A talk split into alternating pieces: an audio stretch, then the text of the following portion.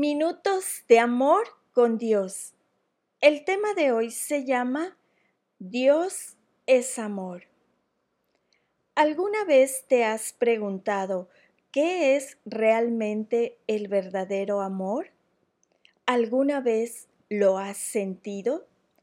¿Alguna vez has amado realmente a alguien? Hoy nos enfocaremos en el amor de Dios descubriremos algunos aspectos del amor de Dios hacia nosotros, hacia los demás y hacia Él. Primero, procedamos a definir qué es el amor según la Biblia. Primera de Corintios tiene la definición perfecta de lo que realmente es y significa el verdadero amor. El amor no es solo un sentimiento o una emoción, o incluso una reacción a las acciones de otra persona. El amor simplemente es.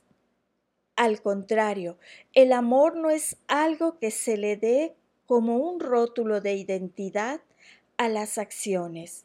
El verdadero amor no cambia de acuerdo con lo que hace o no hace el objeto del afecto, simplemente es. Dios es amor. Todo lo que hace y todo lo que hizo es por amor. Él es la forma más pura de amor. Él es la verdadera medida del amor. El amor fue hecho por Él, para Él, a través de Él.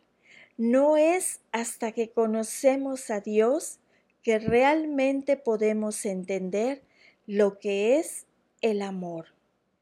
Dios muestra su amor por nosotros de muchas maneras.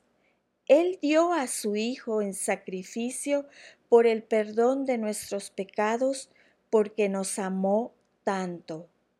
Él hace todo para trabajar juntos por nuestro bien, porque nos ama. Él creó todo para que lo disfrutemos porque nos ama. No importa lo que hagamos o no, Dios es amor.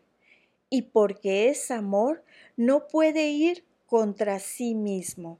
Él es quien es. Se basa en su carácter, no en nuestras acciones entonces no importa lo que hagamos, Él nos sigue amando, porque el amor es Él.